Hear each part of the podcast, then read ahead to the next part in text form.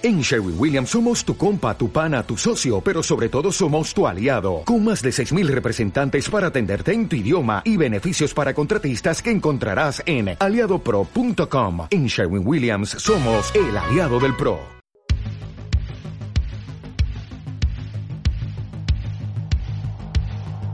Bienvenidos a la Guardilla Geek.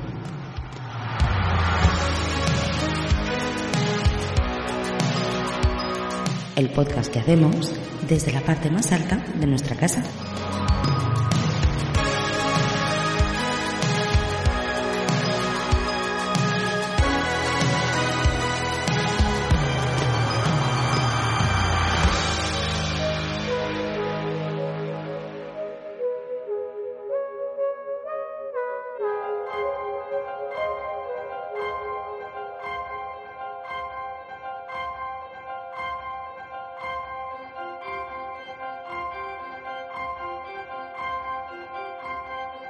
Muy buenas a todos, bienvenidos a otro episodio de La Bordilla Geek. Hoy me encuentro un poco solo porque Luismi no ha podido estar con nosotros porque ha tenido un problema con la electricidad, se le ha ido en su pueblo y no ha podido estar. Desde aquí te mandamos un saludo, Luismi, que, que te vamos a echar de menos. Pero bueno, como habéis leído en el título, pues tenemos un invitado de excepción, un invitado de lujo. Yo sigo regularmente su podcast, y para mí es uno de los más interesantes que tenemos ahora mismo eh, hablando de Linux y de tecnología en general.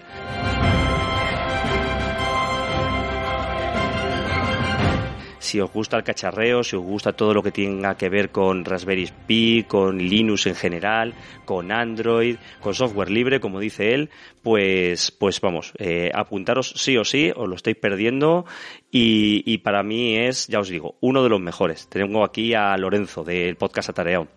Lorenzo, ¿qué tal? Hola. Muy buenas. Hola, Juan. Hola, muy buenas, Juan Ángel. Pues eh, básicamente os sigo yo también, como no podía ser de otra manera, eh, os voy persiguiendo vuestras andanzas. Lo único que, eh, ahora que, que hablamos un poco, eh, lo único que se me hace largo son las, lo, vaya, los episodios. Pero bueno, eh, son de los pocos que escucho completos, ¿sabes? Pues mira que nuestra intención es siempre hacerlos cortitos, pero joder, nos ponemos a hablar, nos ponemos a contar cosas y siempre se nos alarga más de la cuenta. Claro, y sobre bueno, todo cuando tenemos gente, cuando tenemos personas como tú que tantas ganas tenemos de, de hablar contigo, pues todavía se nos hace más largo. Vamos a intentar dejarlo lo más escueto posible y lo, me- lo más centrado en una hora, a ver si nos sale y, y a ver qué, qué tal. Y ahora, bueno, pues, es que, claro, yo, yo, yo siempre lo pienso desde el, claro, desde el punto de vista que yo los hago solo. Claro. Entonces, para mí, ven- 20 minutos, media hora ya me, me cuesta. claro. Eh, pero vosotros, al final, dos personas, pues es que es muy sencillo. Enseguida te enredas hablando de cualquier Mm. otra cosa. Sí, sí. Y nosotros hemos hecho alguno de películas y eh, cuando traemos a alguien para hablar de alguna película, siempre hablamos de, películas que tengan algún tipo de relación con, con la tecnología. Que, por ejemplo, pues Ajá. Terminator. Y ese día pues hablamos de, de inteligencia artificial o de, de lo que sea. Y claro, ya pues, empieza a venir dos o tres personas y ya te lías y bueno, es un, un descontrol. Bueno, eh, al final es interesante, ¿eh? Al final es interesante porque una cosa es estar habla- hablando siempre de tecnología, pero ese enfoque que le dais de buscar eh, una película y la relación de la película con, con temas tecnológicos, pues la verdad es que es muy atractivo. Y bueno, también felicitarte por esa nominación a, a los premios de la Asociación eh, Podcast, que estás ahí en la final junto con nosotros. Nosotros no tenemos ninguna oportunidad estando tú ahí, pero joder, nos ha hecho muchísima ilusión. Eh, ya teníamos este programa eh, hablado desde antes y yo cuando vi esa lista dije, joder, pues ahí Lorenzo, más que te lo mereces muchísimo, te lo he dicho antes fuera de micrófono, yo creo que te lo mereces porque toda la labor que estás haciendo eh, junto con otros compañeros, pues como Eduardo Collado, como Juan Febles, como bueno, como otros muchos que me voy a y estáis dando muchísimo, muchísima eh, visibilidad a Linux y al software libre. Joder, os merecéis este reconocimiento y, y espero que no solo este, sino muchos más te sigan reconociendo, sobre todo porque digo, tu labor para mí me parece ahora mismo fundamental. Bueno, felicitación mutua, ¿eh? Porque al final... Nosotros estamos ahí sin querer. Bueno, al final es un poco eh, eh, lo importante es estar ahí. Decir, ya te han reconocido el trabajo que, que has hecho durante este tiempo. Yo creo que yo creo que es impresionante. ¿eh? Yo la verdad es que pues eso eso que dices tú, pues e-, ese reconocimiento pues es lo que vale. Al final un poco que la gente te conozca y conozca el proyecto que estás haciendo y que más gente se anime a probar esto de Linux y que descubra que, que vaya, que aquí hay todo un mundo. Sí, sí. Y hoy vamos a hablar de una parte que a lo mejor no lo utiliza todo el mundo, no utiliza la, gran mayoría de usuarios de ordenadores, porque yo creo que eh, a VPN, hablar de VPN para yo conectarme fuera de mi casa, eso sí que yo creo que casi todo el mundo o lo conoce o lo, o lo puede manejar porque es mucho más sencillo, pero ya a la hora de querer conectarte a algo que tengas en tu casa, por ejemplo, yo me conecto a mi NAS o yo me conecto a un servidor web, como tú dices, que, puedes tener una Raspberry Pi o en un servidor Linux. Eso ya sí que requiere un poquito más de, de conocimientos técnicos, pero tampoco demasiados, ¿no? No, vaya, yo, yo creo que, vaya, al final tutoriales en internet hay a, capazos y eh, yo creo que se ha simplificado mucho. Al final, eh, llegar a tu casa desde fuera, desde donde sea, es relativamente sencillo, con independencia de, vaya, con independencia de los problemas que te pueda poner el suministrador de, fibra óptica. Con independencia de eso, yo creo que es relativamente sencillo y, hoy por hoy montarte un, una VPN, vaya, no, no, no tiene mucha complejidad. Vamos a hablar de tres tecnologías que principalmente son las que podemos eh, utilizar. No sé si tú conoces alguna otra o hay otra que, podemos añadir esas tres. Eh, vamos a hablar hoy de Zero Tier, vamos a hablar de eh, OpenVPN y vamos a hablar de la última y la que parece más prometedora por, por las condiciones de velocidad y de, y de transferencia que ha dado, que es WildWard. No sé si habrá alguna otra que ahora mismo en el mercado podemos encontrar. Yo ahora mismo no te sé decir. No, ¿verdad? Yo creo que sí que. Mm, yo creo que no, o, vaya, o por lo menos estas son las más conocidas. No sé si, si había alguna más. Yo creo que no. sí, pero como mayoritaria, si queremos, vamos a utilizar alguna de estas tres, posiblemente. No creo que, a lo mejor alguna, algo muy específico de alguna compañía que utilice, pero al final todo se basa en alguna de estas tres, yo creo. Sí, sí, yo creo que sí, yo creo que sí. Vale, yo si, te parece vamos a empezar por la que creo que es más sencilla, que es Zero Tier, ¿no? Porque creo que es la que menos requisitos técnicos tienes que conocer a la hora de, poder ponerla en marcha. Y luego ya pasamos, si quieres, a, web, a OpenVPN y a WireGuard. Pues te voy a decir una cosa, la de, eh, cero, la de Zero Tier la tendrás que comentar tú, porque yo no la he probado todavía. Ah, ¿no has probado Zero Tier? No. Joder, pues pues te la recomiendo porque, a ver, yo en cuanto a seguridad y en cuanto, bueno, lo que no me he hecho es una prueba eh, clara de, de, transferencia, porque yo lo utilizo cuando me conecto al trabajo y en el trabajo tenemos una conexión muy mala, entonces no me sirve como referencia. Pero en cuanto a lo que es esa facilidad de, de uso, yo creo que es la más sencilla porque es que prácticamente no tienes que hacer nada. Eh, bueno, de cero tier no es tanto a lo mejor una, una VPN tal y como la conocemos en, en OpenVPN, pero sí se parece bastante. Digamos que sería pues como tener una red eh, virtual dentro de tu ordenador conectada con esos otros ordenadores, pero que eh, realmente todo el control de esa, de esa, de esa red no la vamos a tener nosotros, la va a tener una compañía que es la que lleva Tier, aunque todo el código de Tier es de código abierto, todo se puede eh, ver a través de, su página web, tienen todo, todo, todo ahí. la parte de los servidores la manejan ellos. Entonces, en ese aspecto pierdes un poquito de control, que tú muchas veces hablas en tu podcast de que, lo bueno es tener el control nosotros, pero ganas en eh, facilidad de montar esa, esa red. Claro. Que también es muchas veces lo que dices ah. tú, ¿no? Que muchas veces cuando, cuando nos dan esas cosas gratis, eh, nosotros somos el producto muchas veces, ¿no? En, este caso, eh, nosotros dependemos de una tercera compañía que ellos te juran y te perjuran que tus datos están seguros, que no pasan por nada. Por lo que yo he leído, eso es verdad. Pero claro, te queda esa parte de que no lo controlas tú al 100%. Ya, pero bueno, quiero decir, al final tienes una ventaja y un inconveniente, ¿no? La, ventaja es la facilidad, como has dicho tú, eh, y la, no solamente la facilidad, sino que no te tienes que preocupar de mantener ese servicio. Que con cualquiera de las otras dos soluciones, al final vas a tener que preocuparte tú de que el servicio esté levantado, porque si no está levantado, pues evidentemente no te vas a poner, no te vas a poder conectar. Y luego otra de las grandes ventajas de Zero Tier, por lo que estás diciendo, es que eh, da lo mismo donde estés. Quiero decir que si estás detrás, o sea, si tienes una, un, el, suministro de, de, Internet, de fibra, te lo dan con una IP de estas que vienen nateadas, pues vas a poder funcionar igualmente. Que en el caso de OpenVPN y WarGuard, pues te obliga a tener vaya, te, obliga a tener el servicio fuera de casa. En este caso yo no he tenido ningún problema. Yo tengo la fibra de Movistar y en el trabajo tenemos una DSL súper antigua de Movistar, que algún día nos la cambiarán por fibra.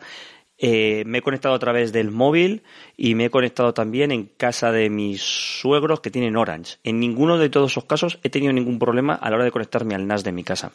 Y todo es sencillo como irte a la página web, te das de alta, eh, con el usuario gratuito puedes tener infinitas redes pero el límite está en que solo puedes tener 100 dispositivos dentro de esas redes. Tú fíjate, para una persona normal y corriente, 100 dispositivos son muchísimos.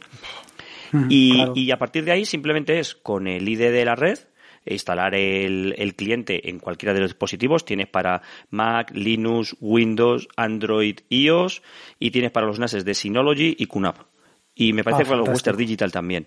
Es dar de alta ese usuario, en ese, perdón, ese, ese cliente en la red que tú has, hayas creado y eh, habilitarlo en la página web. En la página tienes un cuadro de diálogo donde te dice, un cuadro de control, perdona, donde te dice todos los dispositivos que tienes en esa red. Cuando se va a incluir uno, te pone que, que alguien intenta unirse a la red, tú le dices que sí, y automáticamente te da una IP que tú puedes modificar dentro de un montón de rangos que tienes disponibles y ya te puedes conectar directamente con IP, eh, con la IP de, de esa red, a, a, cualquiera de tus dispositivos. Y, eh, oye, has dicho que tenías un NAS. Sí. De yo tengo un NAS de, QNAP. Ah, de QNAP, vale. Yo es que lo tengo de Synology. ¿Y, ¿Y, en el de QNAP lo tienes instalado también con Zero Tier o no? Sí, sí, sí, también lo tengo con Zero Tier. Ah, eh, te viene un, un script para, para poder instalarte. No, perdona, en los Synology y en los QNAP te viene una, una APK de Synology y de QNAP, lo instalas. En el caso de, de, de, Linux tienes un script que él ya reconoce qué distribución tienes y te la descarga. Y, Windows y Mac, Mac no lo sé, pero Windows va con un ejecutable. Y simplemente ah. es eso. Luego en Linux es con, con, los comandos de la terminal. Es poner 0 tier, guion, CLI, join y el número de la, de la, de la red. En el caso de, de, de, perdón, de Android o de Windows es en una ventana ponerle el nombre de la, el número de la red y nada más. Y es, yo, ah, pues yo me meto en mi página web, pongo la dirección IP que tengo de esa red, el, NAS, y entro como si estuviese en la misma red de mi casa. Ah, no, claro, es que eh, yo, a ver, yo creo que eso es una de las cosas del tema del VPN. Bueno, que mm, a lo mejor una persona que no sea muy tecnológica eh, es lo que se está perdiendo, porque es que eso de, de poder estar donde estés en la calle y de repente dices, ostras, pues tengo que hacer esto, tengo que imprimir aquello, no sé qué, y poder conectarte es que es una cosa que a mí me maravilla. Claro, el, único problema que tiene Zerotier es que, claro, eh, yo, por ejemplo, en la impresora, yo tengo una HP que se conecta a la red. Esa impresora no está en Zerotier porque no tengo esa posibilidad. Es, no me da porque no tengo un cliente para esa impresora. Tendría que tenerla conectada, por ejemplo, al ordenador o a una Raspberry que tuviese el cliente de, de Zerotier. Ya, pero bueno, al final conectarlo a una Raspberry tampoco es. Claro, que no es nada, pero que tiene esas pequeñas eh, desventajas, entre comillas, ¿eh? Es muy cómoda porque no tienes que hacer nada, no tienes que, que configurar nada en tu router, no tienes que configurar cosas muy elaboradas, no tienes que hacer nada. Pierdes en el que no sabes exactamente tus datos cómo están siendo tratados. En principio, te digo, por la información que viene en la página web, ellos no no, no guardan nada. Sí que Eduardo Collado hizo, ha hecho unos, unos eh, episodios sobre Zero Tier y Naseros también creo que tiene eh, algunos vídeos sobre Zero Tier. Ya, eh, ellos, hablan de lunas y de planetas. Sí que tiene una terminología un poquito rara a la hora de, de hacer la configuración interna suya de sus servidores, pero en cuanto a comodidad y transparencia, y bueno, y claro, está todo cifrado, eso sí que estamos tranquilos. Comodidad y transparencia, pues mira, yo por ejemplo, te lo comentaba a micrófono cerrado, yo me quiero ir ahora, tengo un viaje contratado si el coronavirus no lo impide a Disneyland París y una de las cosas que voy a utilizar es pues cuando esté en el hotel tranquilamente antes de acostarme pues cogeré mi móvil y todas las fotos del día pues se las subiré a mi NAS. Ah, es que eso eh, parece claro, para ese tipo de cosas es que es espectacular. Es tan fácil como yo coger, activar la aplicación en Android y conectarme directamente. Es una opción buenísima. Si, a ver, si quieres montártelo tú para tener el control, está claro que esto no sirve porque no tienes ese control de los servidores por donde pasa la información, pero para alguien que quiera iniciarse en este mundo de las VPN, que quiera conectarse a su casa, que quiera tener los servicios que pueda tener en su casa, un simple NAS o cualquier otra cosa, yo creo que es una opción muy a destacar y si no la has probado, te recomiendo que la pruebes porque, porque vas a ver, no sé rapidez, no he hecho ninguna prueba, pero, pero en cuanto a, a versatilidad, y facilidad es, es algo, eh, vamos, bastante a tener en cuenta. Claro, yo, esa es una de las cosas que muchas veces eh, no tenemos en cuenta eh, o sea, me refiero al tema de hacer las cosas muy sencillas. que tú le dices a alguien em, para que se instale, por ejemplo, una VPN y te metes en una, en una instalación complicada de un, de un OpenVPN o lo que tú quieras, ¿no? Y alguien que vaya a instalarse eso dice, macho, yo esto no, ¿para qué quiero hacer toda esta historia para, para tener las conexiones de casa? No, no lo veo. Y claro, la ventaja de tener cero tier, igual que cualquier otra aplicación que te lo haga las cosas sencillas, pues es que, es que eso es espectacular. Eso es, es, yo creo que es el camino hacia el que hay que ir para atraer a todo el mundo a, aquí a, al Redil, a Linux. Es que es una de las cosas que tú siempre te quejas, ¿no? Que, que eh, igual que cuando tú hablas de las aplicaciones que estás creando, la que estás creando para dar estos primeros pasos en Linux, joder, a una persona dices, no, a ver, que la terminal es muy fácil. Yo, hostia, pero es que es la terminal, es una pantalla negra con letras blancas y eso asusta a cualquiera. Sí, sí, eso totalmente, totalmente, totalmente. Yo, o sea, mi mujer cuando me ve allí eh, dice, yo a esto no me, no me cambio ni, ni de broma, claro. Yo, yo estuve mucho tiempo con, con mi mujer, le había puesto Linux Mind y estaba mm. muy contenta hasta que ella cambió de colegio, ella es profesora, cambió de colegio y en su colegio todo el mundo utilizaba Office. Y claro, yo decía, bueno, LibreOffice es compatible. ya sí, sí, sabemos la compatibilidad que hay entre unos y otros. Y joder, me tuve que volver a Windows simplemente por, por el hecho ese del Office. Y tú dices, bueno, si es que hay Office para Linux, hay un montón de cosas para Linux, pero nos da miedo porque entendemos desde tiempos inmemoriales, parece que lo tenemos ahí guardado en nuestra cabeza, que Linux tiene que ser complicado y Linux es un coñazo y Linux da muchos problemas. Ya. Bueno, pero eh, o sea, una vez nosotros que ya estamos dentro, ya te has dado cuenta que de complicado no tiene nada, que es realmente muy sencillo y que puedes hacer las mismas cosas que, que con otros que con otros sistemas operativos. Que a lo mejor no tienes algunas herramientas. Pues sí, pero es que la mayoría de gente no utilizamos la mayoría de las herramientas. Entonces, no sé. Bueno, pues Hemos hablado de Zero Tier y ahora vamos a pasar a la forma más tradicional de hacer una VPN para conectarnos a, por ejemplo, a Minas, que es utilizando con lo que tradicionalmente se ha utilizado desde hace muchísimo tiempo, que es OpenVPN, aunque ahora hablaremos también de WireGuard porque es el gran recién llegado y el que parece que va a tener muchas muchas eh, eh, visos de convertirse en un estándar, ¿no? De hecho, Linux en su en el próximo kernel eh, quiere incluirlo mm. como bueno dentro del kernel. Sí, sí, yo creo que el 5.6, creo, la versión 5.6 es la que, la que ya viene. No lo sé, no, no, sé si, si, será así, pero, pero tiene muy buena pinta. Respecto a, OpenVPN, lo cierto es que, como estabas comentando, yo las últimas veces lo he montado directamente con PVPN en una Raspberry y es relativamente sencillo de montar. No tienes, es el típico, a ver, lo primero es que vas contra terminal eso es lo que te puede asustar un poco. Pero saltando de, eso, al final simplemente son seguir unos pasos eh, y no tiene mucha pérdida. Empiezas por una punta y terminas por la otra y al final lo tienes configurado. Evidentemente, pues el problema que te puedes encontrar es cómo accedes a la VPN de casa. Claro, porque, normalmente tenemos que tener todos, a ver si la gente que, se oriente, nosotros en nuestra casa tenemos IPs dinámicas, no tenemos una dirección que siempre es la misma. Ahí está el problema. claro, la mayoría de nosotros tenemos IP dinámicas y para más a más están los que además tienen la, la ¿cómo se llama? La IP eh, nateada lo, con el CGNAT. Entonces, los que tienen el CGNAT están vendidos. Esos no puede, eh, eh, hoy por hoy o van a una solución como la que has dicho tú inicialmente, la de cero tier, para poder acceder a dentro de casa, o la otra opción es que es montar el OpenVPN fuera de casa. Cuando dices fuera de casa, ¿quieres decir en, un VPS? Sí, en un VPS. en un VPS. Lo montas en un VPS y luego, pues, el resto de equipos los conectas a la, a la VPN y ya está, no tienes ningún problema. Yo lo he hecho, eh, bueno, luego lo contaré con Wayward, pero el funcionamiento es exactamente el mismo. En cuanto al tema de la IP dinámica, pues lo tienes que salvar igualmente eh, con un proveedor que te dé una, una DNS dinámica. Yo últimamente lo he estado instalando con DAC DNS, pero hay muchos.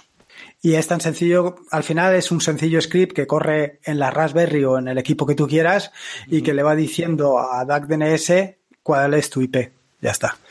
De manera que tú te vas a conectar a esa, a esa mm, URL que te da, por ejemplo, eh, servicio dacdns.org. Y ese te va a redirigir a casa. Dentro de casa, pues lo único que tienes que hacer es apuntar los puertos en el router al, a, a, la Raspberry y ya está. No, quiero decir, esto de apuntar los puertos parece muy complicado, pero al final no tiene, no tiene mucha complejidad. Simplemente entras en el, en el router y puedes definir exactamente eh, la IP de origen, que sería la entrada al router, y la IP de destino, que sería la IP de la Raspberry, por ejemplo, o de otro equipo. Pero cuando, cuando apuntamos a la Raspberry, eh, tenemos que apuntarla a lo que es al servidor de OpenVPN o, o da lo mismo al que le, apuntemos. No, tienes que indicar el puerto de entrada y el puerto de la Raspberry al que le vas a apuntar. El puerto de la Raspberry creo que era el 1183, creo que era el de la VPN. Ajá. bueno, no me acuerdo, pero vaya. Sí, bueno, el puerto que sea, da lo mismo. Sí, eso como dices tú. Sí, el, puerto que sea y ya está. No, no, tiene mucho más misterio que, eso. Y a partir de ahí es como si estuvieras eh, navegando con todos los equipos que tengas en casa y que estén en la, en la misma red, pues estás como vaya, trabajando con ellos. Bueno, pero que, eh, que como tú lo, seguramente como tú lo cuentas es mucho más sencillo, luego a lo mejor te encuentras un este, pero que tampoco estamos hablando de un nivel de dificultad eh, muy grande. Lo que tú dices, se ha mejorado mucho con los scripts de, de, para la Raspberry que tú, que tú acabas de comentar. Y, y lo único puede ser el hecho de que esté más o menos escondido dentro de cada router, porque eh, tenemos que tenerlo en cuenta, cada router es un mundo. Aquí pide tú a saber la diferencia entre el tuyo y el mío, pero que tampoco, yo recuerdo lo de redirigir los puertos cuando estábamos con el emule y todas aquellas cosas, lo de abrir puertos y cerrar puertos, que parecía un mundo, pero luego, como tú bien has dicho, simplemente decir origen-destino. Efectivamente. Ostras, ya se me había olvidado a mí esto del, del y los puertos, ¿eh? Madre mía. Sí, hace años, ¿eh? Soy viejo también, macho. Estoy aquí, llevo más años ya. Pues mi primer ordenador fue un 386. Bueno, fue un mm. Spectrum, quiero decir, en formato PC. Sí, sí, sí, sí. Con, un, con disquetera de 5 un cuarto. Wow. Madre mía. Cuando, cuando eh, sobre todo para que la gente lo, lo, entienda, cuando hablamos de la dirección de origen y la dirección de destino en el, en el router, la dirección de origen te está refiriendo a... A, puerto, puerto. O sea, en el, en, el, perdona, en el, en el router hablo del puerto. O sea, tú, en el router marcas el puerto de entrada y en el, y de salida tienes que decir la IP y el, y el, y el, puerto. Claro. Vale. Claro.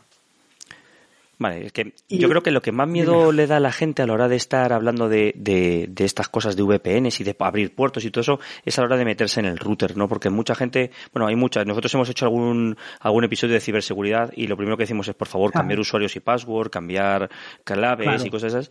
Y cuando hablas con la gente, el 90% ni toca la password, ni toca nada de nada de, según viene el router, lo ponen ahí, ponen lo que viene en la etiqueta y ya está y tenemos que perder un poquito el miedo a meternos también en, en, los routers, ¿no? Que yo creo que, que es la puerta de entrada a nuestra casa y que nos interesa conocerlo.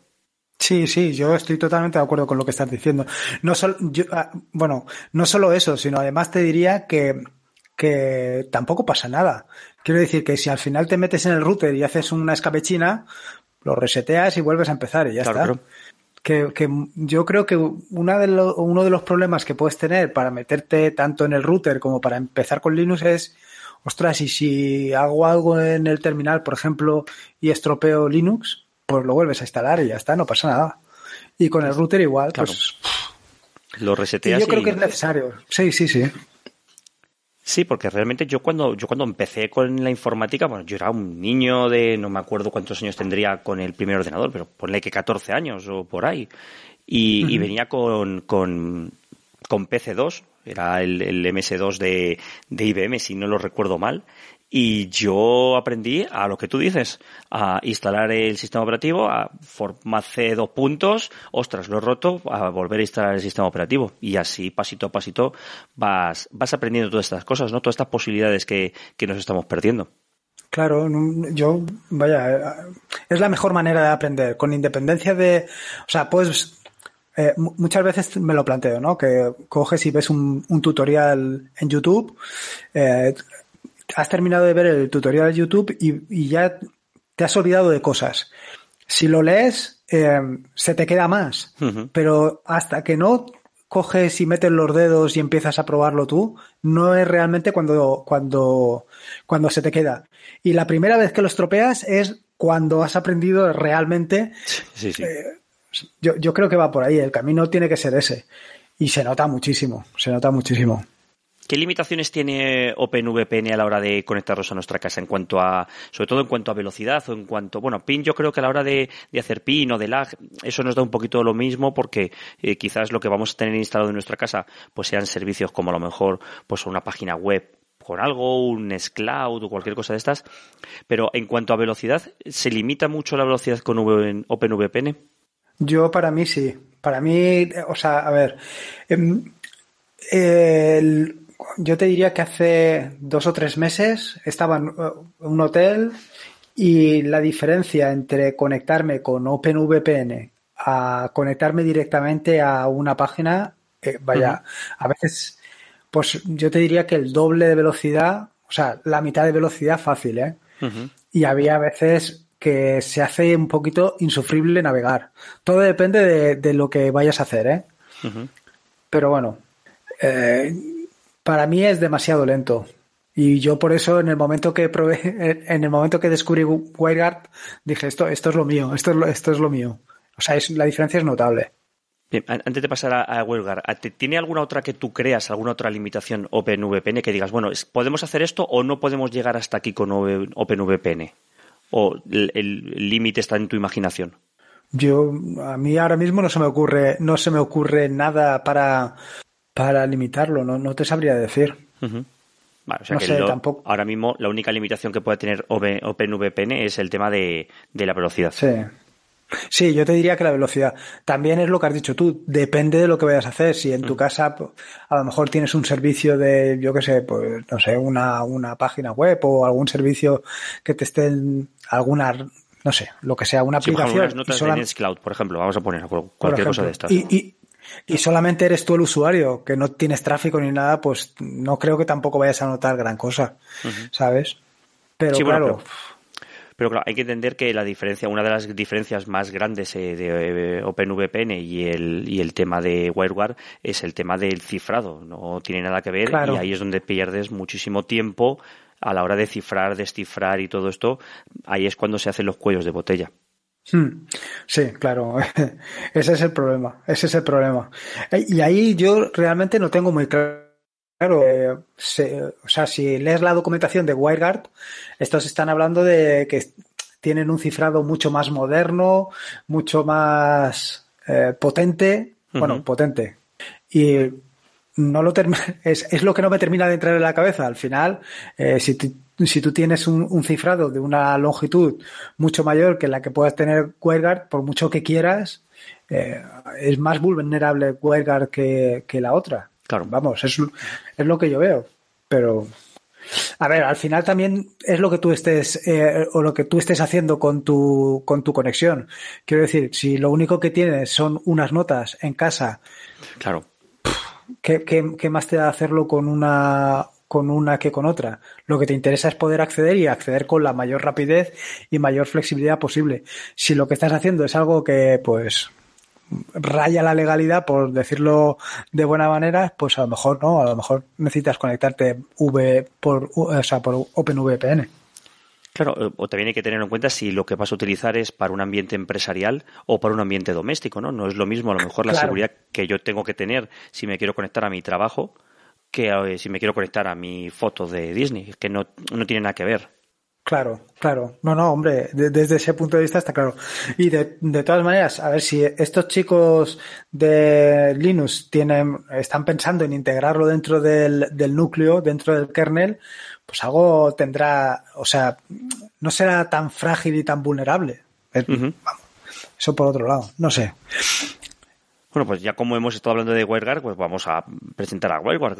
WireGuard sería la versión moderna, por así decirlo, palabras fáciles, de OpenVPN, ¿no? De hecho, tiene muy poquito tiempo, comparado sobre todo con VPN, OpenVPN, que lleva, pues no sé si son 14 o 15 años entre nosotros. Sí, la verdad es que no, no, yo no te sé decir cuánto tiempo llevará WireGuard, pero eh, desde luego últimamente está siempre en el candelero, ¿eh? sale, sí, sí. sale por todas partes. Bueno, la forma de configurar eh, me imagino que será algo parecido, ¿no? No sé si tendremos un script tan sencillo como, como v, a, OpenVPN, pero será algo similar, ¿no? Me imagino.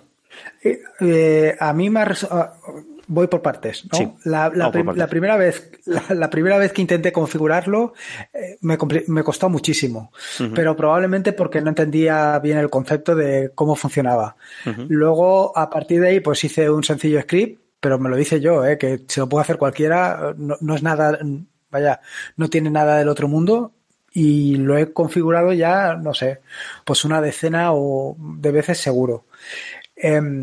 Este hombre, ¿cómo se llama? Ángel de YouGeek, uh -huh. eh, él, él, ha hecho también un script, además que te permite eh, saca directamente los, los códigos QR para importarlos directamente a tu móvil Android, o sea que lo tienes, lo tienes realmente sencillo. Sí, sí. Ya te digo, a mí la primera vez me costó. Luego a partir de ahí, una vez lo, lo, lo sigues un poco, sigues un tutorial que esté medio decente, es, es, muy sencillo. Yo, que, yo te diría que bastante más sencillo que OpenVPN, ¿eh? Fíjate lo que te digo, a pesar del script de, de que, que, tiene para la, la Raspberry. Bueno, antes no he nombrado Ángel de Yugi, perdóname Ángel, pero, pero también otro de sus podcasts que ahora mismo, si no es recomendable, es súper recomendable, es también otro top.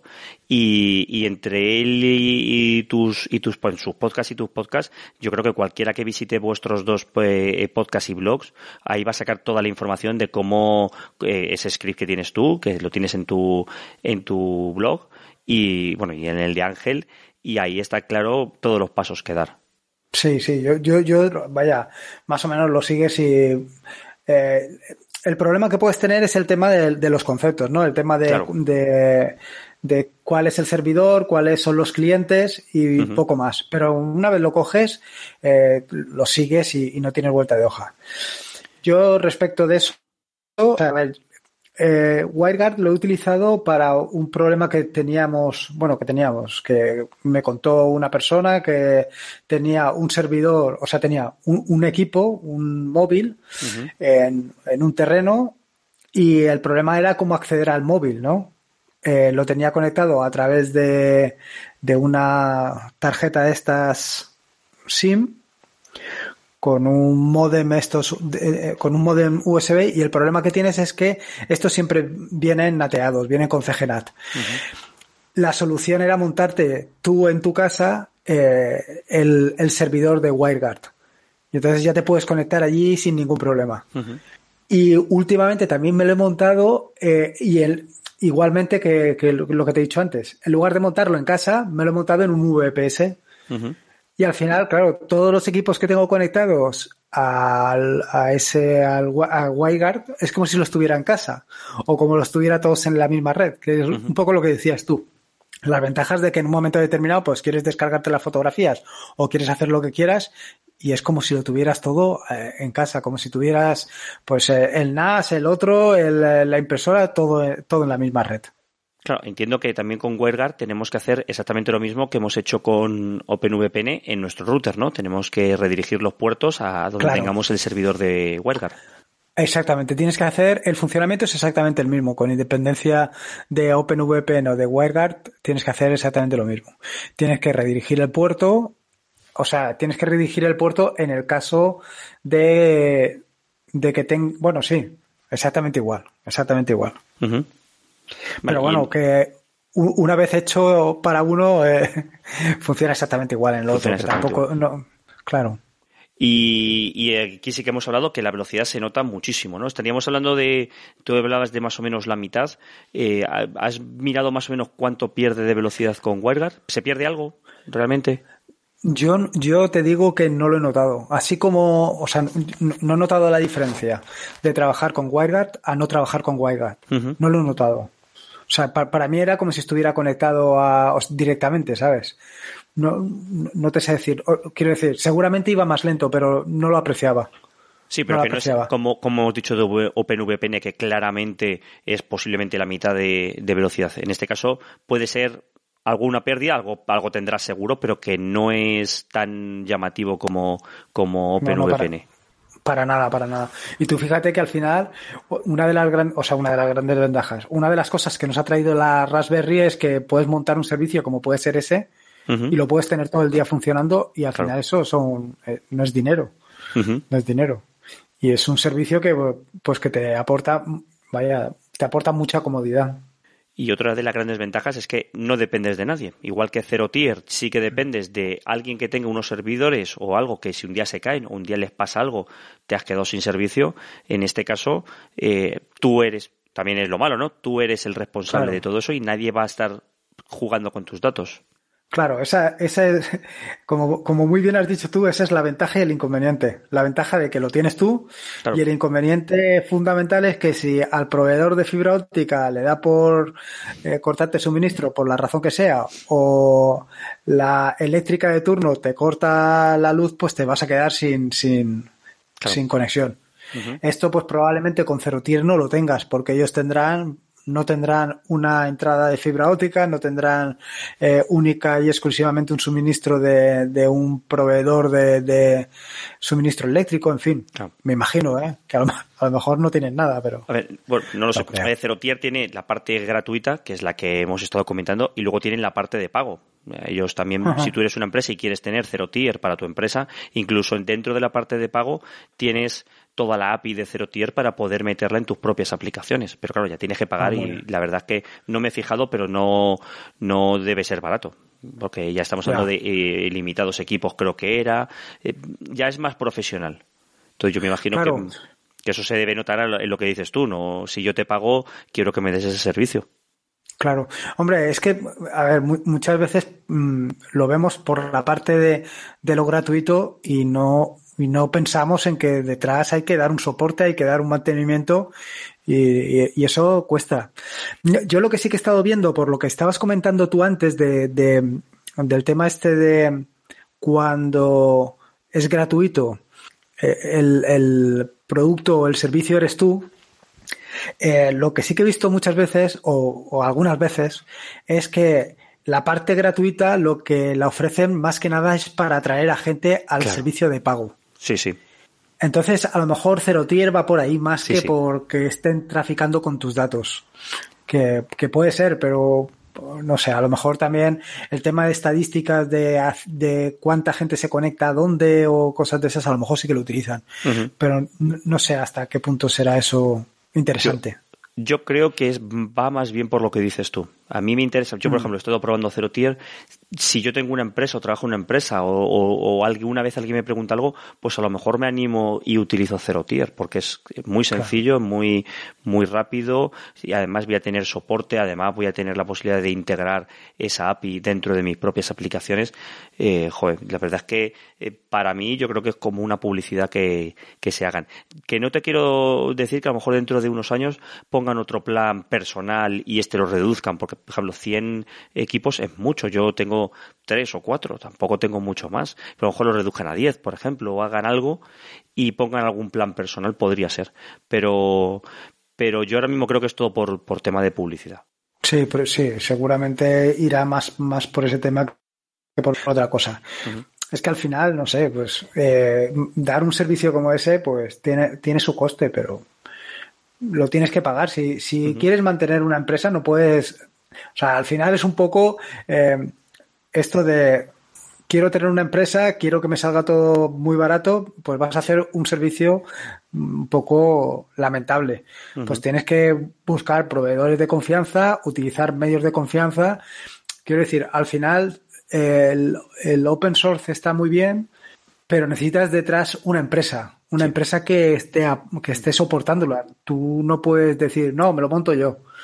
Necesitas a alguien que esté detrás, pues necesitas un Red Hat que en un momento determinado tengas un problema y que ellos, ellos sean capaces de darte el soporte que tú no vas a poder dar. Y con Cerotier pasará lo mismo, exactamente, claro. O sea, eh, digo, al final dices, bueno, me voy a montar yo una VPN con WireGuard. Sí, eso está muy bien, pero ¿y si tienes un problema? ¿Quién te lo va a solucionar? Claro, sobre todo a nivel empresarial, ¿verdad? Porque a lo mejor a nivel casero, bueno, te da lo mismo, pero yo, por ejemplo, si monto una UP, una VPN, cualquiera, la que sea, y falla y no tengo soporte, al que le van a tirar de las orejas es a mí que le ha montado. Efectivamente, claro, ahí tienes toda la razón. En cuanto a lo que hemos hablado del soporte, ¿cómo es el soporte tanto, bueno, eh, WireGuard a lo mejor lleva poco tiempo, no sé si habrá habido muchas actualizaciones, OPN, VPN, eh, ¿qué tal el soporte? ¿Cómo una persona puede encontrar bastantes recursos, luego las actualizaciones van a, va habiendo o está en un punto y parado? ¿Cómo, cómo va el...? a ver, eh, yo te diría que de OpenVPN yo actualizaciones no, no, en el tiempo que lo he tenido instalado, yo te diría que en un par de años, no sé si he tenido alguna, ¿eh? No, no lo sé. O sea, quiero decir, puede ser que haya tenido alguna, pero que no me ha llamado la atención. por, por, contra, con WireGuard sí que te puedo asegurar que es, vamos, es continuo. A lo mejor al, mes hay una actualización. Y, pero yo creo que es más por el tema que has dicho tú antes, por el tema de que está en desarrollo y que con vistas a integrarse en el próximo kernel que a otra cosa. Sí, porque ahora mismo está en estado en, en alfa, en beta, porque sí que se está todavía muy en desarrollo, ¿no? No, no, no, te sé decir en qué, en qué estado, porque al final, si estamos hablando, ahora que creo que están en la 5.4, ¿no? Y este hombre, ¿cada cuánto está sacando versión? ¿Cada mes o cada dos meses? No sé. Sí, pero que está ahora mismo, bueno, como has dicho tú, está en candelero. Yo creo que ahora mismo eh, pues estará interesado en su desarrollo ¿no? y, en, seguir siendo incluido. Lo que sí que había escuchado, no sé si tú lo, habrás escuchado o tendrás algún conocimiento, es eh, todos los proveedores de, de VPNs que, hay en el mercado, hay un montón, eh, también quieren introducir eh, WireGuard en sus, en sus servicios, pero sí que había un problema con el tema de IP públicas y de IP, de lo que es eh, la renovación de las IPs, que ahora mismo eso estaba, estaba un poquito fuera de, de WireGuard. No sé si eso en, en lo que es la parte personal afecta en algo. Yo me imagino que solo será en la parte de que si quiero contratar un, un VPN con ese servicio, ¿no? Sí, me imagino que sea cuestión de, de vaya, del tema profesional, como hemos dicho anteriormente. Yo, desde luego, te digo que tengo cinco o seis equipos conectados y no, no he notado absolutamente nada. Bueno, y tú ahora mismo has dejado OpenVPN completamente y solo tienes WireGuard o combinas los dos. Pues, a ver, ahora mismo solamente tengo WireGuard, solo. No, sí que ha habido un momento que tenía OpenVPN, pero ahora ya nada, vaya, solamente este. Pero es que, ya te digo, como, o sea, lo pruebas, estás un mes, estás dos meses, ves que funciona, ves que es más rápido, realmente tiene algún sentido mantener el otro. Tampoco, quiero decir, al final es un poco lo que hemos comentado anteriormente. Eh, tampoco tengo servicios ahí que sean imprescindibles para mí. Quiero decir, si un momento determinado no puedo acceder a la documentación que tengo en, en casa, pues tampoco pasa nada. Mm. Sí, sí, a ver, eso está claro. Yo también depende de que tengamos, en, como dices tú, si tú en casa tuvieses una página web alojada de algo, yo que sé, no es que no, se me ocurre que puedas tener en tu casa alojado que sea tan profesional que, que, no lo alojes en, en un servidor eh, en condiciones. Pero bueno, que mm, para las cosas que tenemos alojadas eh, va más que de sobra, yo creo. Claro. A ver, para el tema de, por ejemplo, sincronización de las fotografías, tenerlas guardadas en casa o para acceder a documentos y tal, es que al final, ¿qué más te da descargar las fotografías mientras estás en el viaje que cuando llegas a casa? Bueno, aparte de que pierdas el móvil, que es lo más probable, pero, pero yo te digo yo que si las fotos de Disney las pierdo porque no he sincronizado en ese mismo segundo, alguien me mata, ¿eh? Eh, no, bueno, eso está, eso está claro. no, pero que, que, es lo que dices tú, que tampoco eh, es lo que también decíamos de la, de la seguridad de OpenVPN o de, o de WireGuard. Si es AES 256 o lleva 4096, es que tampoco para lo que nosotros hacemos va a suponer una diferencia tan abismal. No estamos guardando los secretos de, del Pentágono ni nada parecido. Hombre, desde luego, si yo fuera a preocuparme de, de reventar esa, ese cifrado, pues no miraría el mío en particular, buscaría algo suculento de verdad. Bueno, de todas maneras, el cifrado de WebGuard, si no recuerdo más, es, es AES 256, que ahora mismo no está, eh, no se ha vulnerado ese código todavía. Bueno. A día de hoy que nosotros sepamos. Efectivamente, a día de hoy y que nosotros sepamos. Claro, hablamos siempre de a día de hoy y a lo que nosotros sepamos porque sabemos que, según parece, con las computadoras cuánticas estos sistemas van a ser todos súper vulnerables, pero todavía no hay una computadora cuántica que pueda que pueda hacer trabajos de ese estilo. Bueno, y a lo mejor tampoco lo vemos, ¿eh? A pesar de lo rápido que va todo esto. Ya. Sí, pero que, que yo creo que, que, tampoco es plan de, de, asustar a nadie de que diga, joder, es que Huelga solo tiene 256 bits. Bueno, es que tampoco importa demasiado porque para lo que nosotros hacemos, no es necesario mucho más. A lo mejor prima más la velocidad antes que la seguridad, porque con que vaya cifrado un poco y que eso sea más o menos difícil en cuanto a que no va a estar nadie mirando eh, cuatro años, no va a coger todos mis datos, porque yo creo que eso también lo has dicho tú en alguno de tus programas.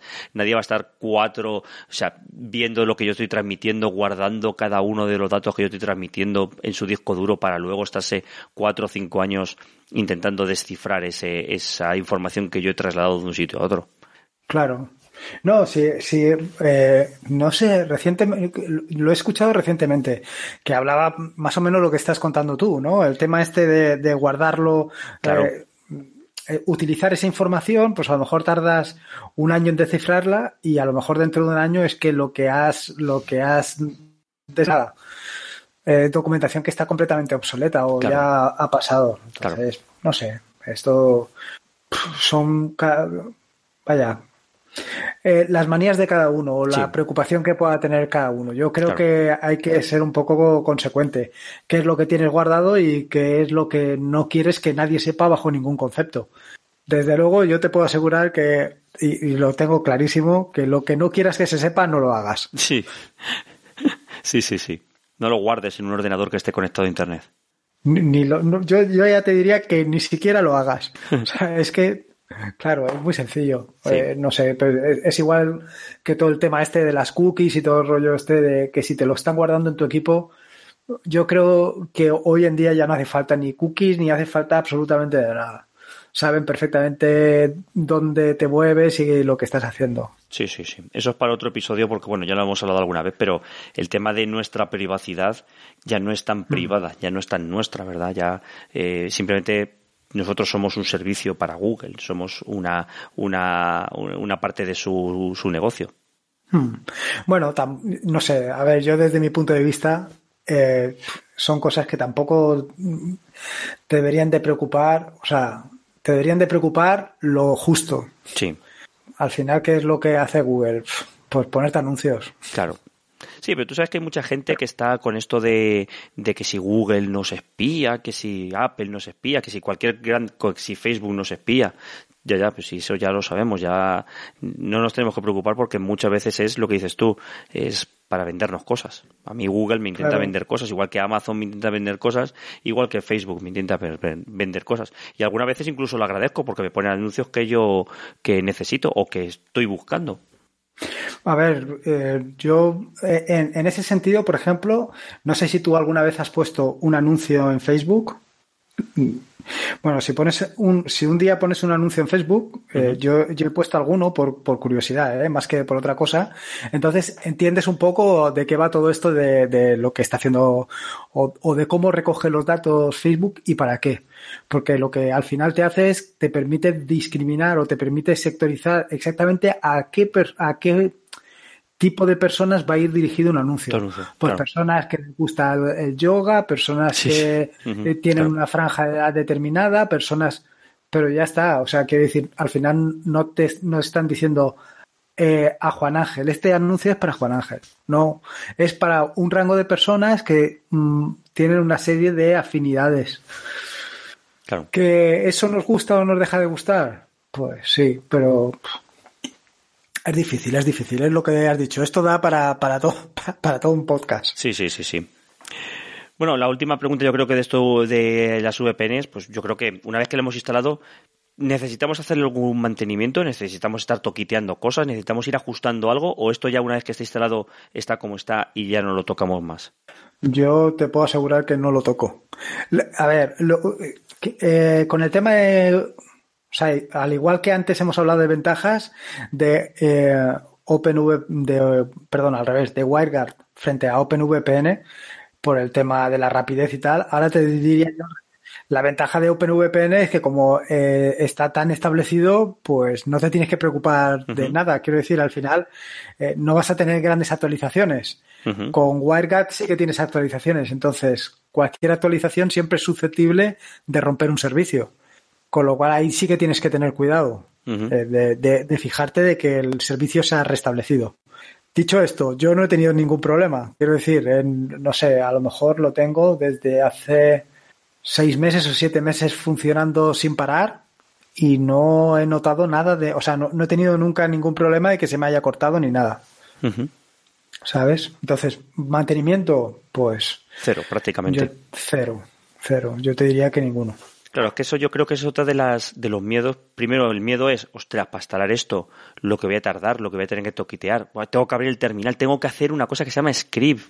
Están locos esta gente. Y luego, claro, lo que le da miedo a la gente, porque da la sensación, entre comillas, que Windows no tiene mantenimiento, que tú lo instalas y ya está todo hecho. Y Linux, no, Linux hay que hacer todos los días algo para que esto. Y es lo que le da miedo a la gente, ¿no? Decir, bueno, yo ya lo tengo instalado, que voy a tener que estar todos los días viendo a ver si se me ha roto tal.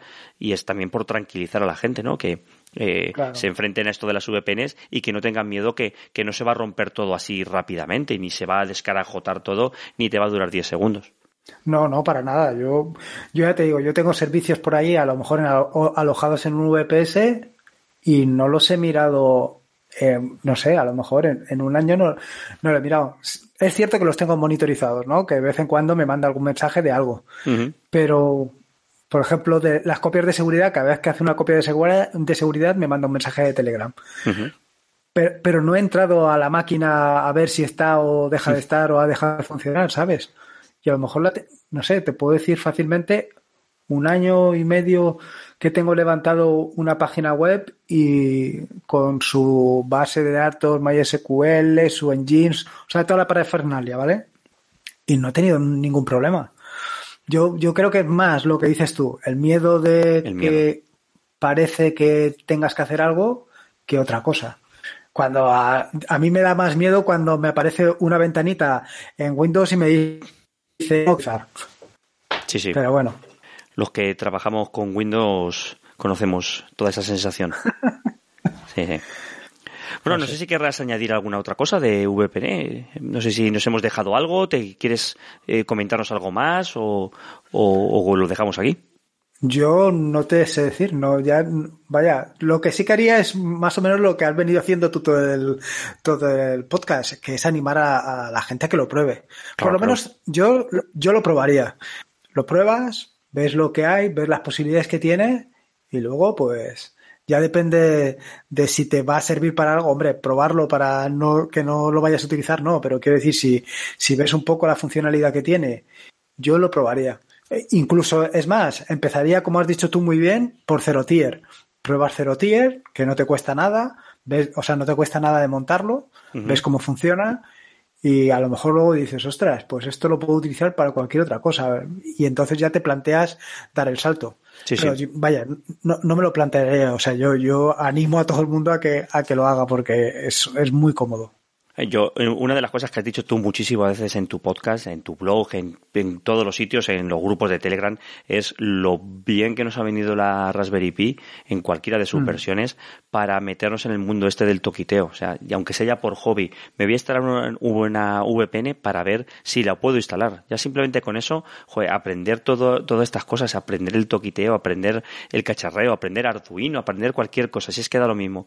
Yo animo a la gente a que se compre una Raspberry Pi la 3, la 4, la que le dé la gana y se pongan a cacharrear. Y una de las cosas que pueden hacer es esto, porque es que a lo mejor luego lo ven como una cosa que dicen, hostia, ¿y cómo he podido estar sin poder acceder a mis documentos? Yo, por ejemplo, yo mis documentos los tengo en el NAS. Tengo mis documentos míos, los de mi mujer, los de la familia. Necesito acceder en el ordenador del trabajo. Pongo la dirección IP, accedo, cojo lo que quiero. No tengo que estar como en uno de tus últimos episodios con el tema de los pendrive.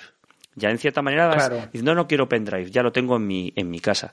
Y, yo animo a la gente a que, de verdad, eh, con un poquito de ilusión y con un poquito de esfuerzo, nada, con cuatro tutoriales, siguiendo a gente como, como has dicho tú, como Ángel, como a ti, es que vas a aprender y vas a ver cosas que, que pueden servirte para, para, para hacer otras cosas. Lo que dices tú, mandarte mensajes por Telegram, tener es que, es que esto es un mundo que te va metiendo y como te pique un poquillo, eh, puedes conseguir cosas muy interesantes.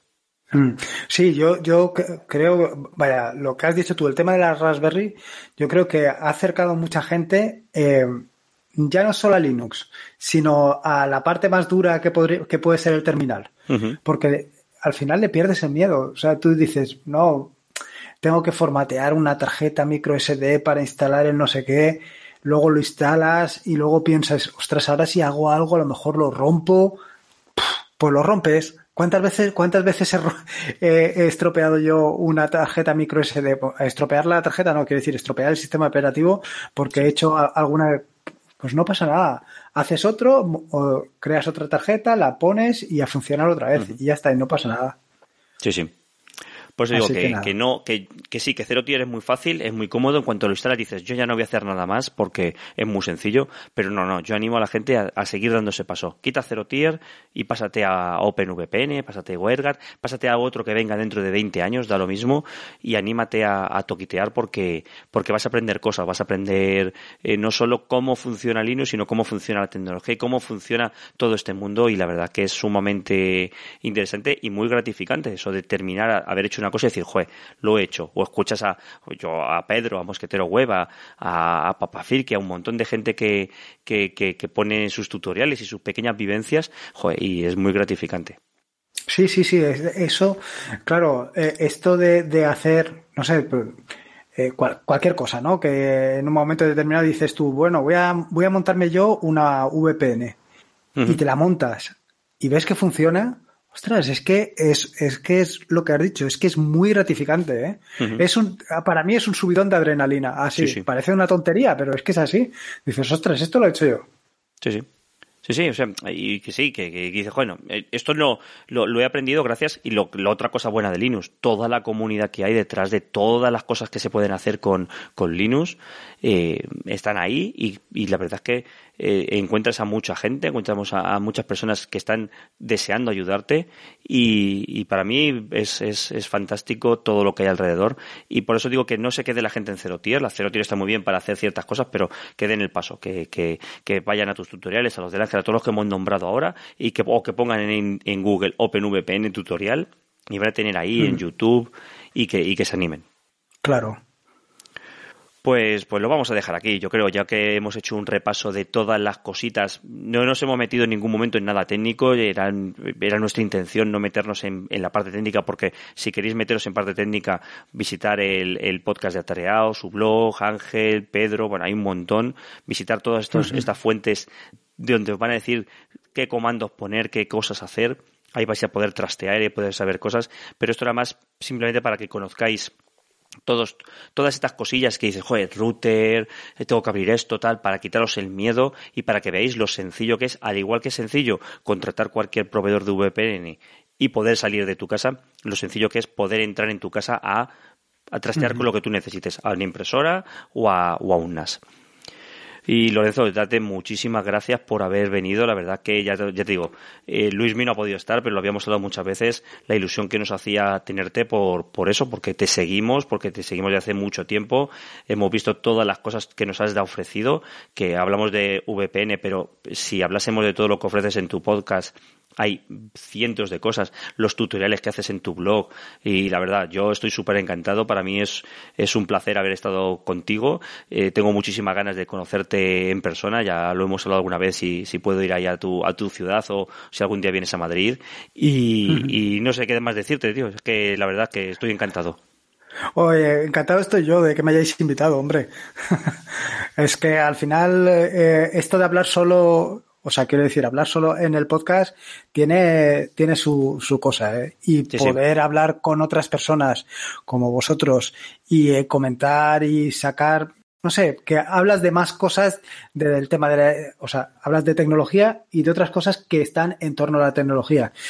Para mí es un placer. De verdad que muchísimas gracias, que te lo agradezco muchísimo. Bueno, lo agradezco a los dos. Bueno, pues ya sabes que las puertas de la bordilla están abiertas para ti. Tú cuando quieras venir tienes ahí tu sitio, ahí te lo, te lo hemos dejado. Ya tenemos ahí unos cuantos gente. Hace mucho tiempo que no tenemos a Juan. A ver si a Juan Febres le podemos volver a traer algún día, pero, pero la verdad es que no coincidimos y, y a ti lo mismo. Cuando quieras venir, encantados para hablar de, de cualquier cosa relacionada con, con tecnología, con Android. O si algún día que podamos hacer una película y te quieras venir, pues también te invitaremos por si te apetece comentar alguna película. Ah, pues sí, os, lo agradecería. Así salgo un poco de. salgo un poco, un poco del mundo de la tecnología. Sí, bueno, no solemos eh, hablar de películas. Bueno, pues eh, podemos hablar de películas modernas, pero también hablamos de, de, películas más clásicas. Hemos hablado de Terminator, hemos hablado. Tenemos por ahí una pendiente, a ver si la edito, pero es que estoy súper liado y no, no puedo editarla, a ver si, si próximamente la podemos sacar que es Matrix, y, yo oh. qué sé, hemos hablado de, de, de, muchas otras cosas, y de alguna serie también, de, de Black Mirror, yo qué sé. Te, te avisaremos, cuando hagamos alguna película te avisaremos. Ah, sí, sí, contar conmigo, contar conmigo.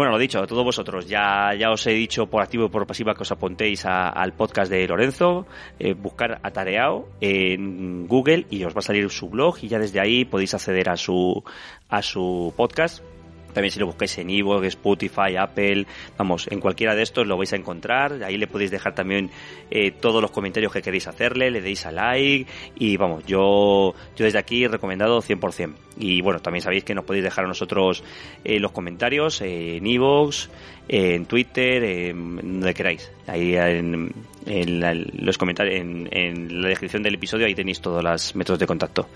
Y nada más, nos escuchamos más o menos dentro de 15 días. Venga, un saludo a todos. Hasta luego. Hasta luego, un saludo.